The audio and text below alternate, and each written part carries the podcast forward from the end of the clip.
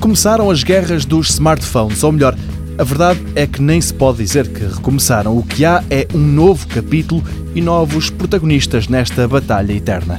É hoje que o mundo digital regressa de férias e nas últimas semanas não faltaram novidades. A LG desvendou o seu interessantíssimo V30, a Apple mostrou há cerca de uma semana o novo iPhone e a Samsung encheu-se de coragem e depois do enorme fiasco que foi o Note 7, não deixou esta gama cair e pôs à venda na passada sexta-feira o Galaxy Note 8. Trata-se, claro, de um equipamento com um ecrã muito generoso. É, aliás, o maior ecrã de sempre num Note e será grande demais para a maioria dos utilizadores comuns de smartphones, mas para muitos profissionais ele poderá ter a proporção certa.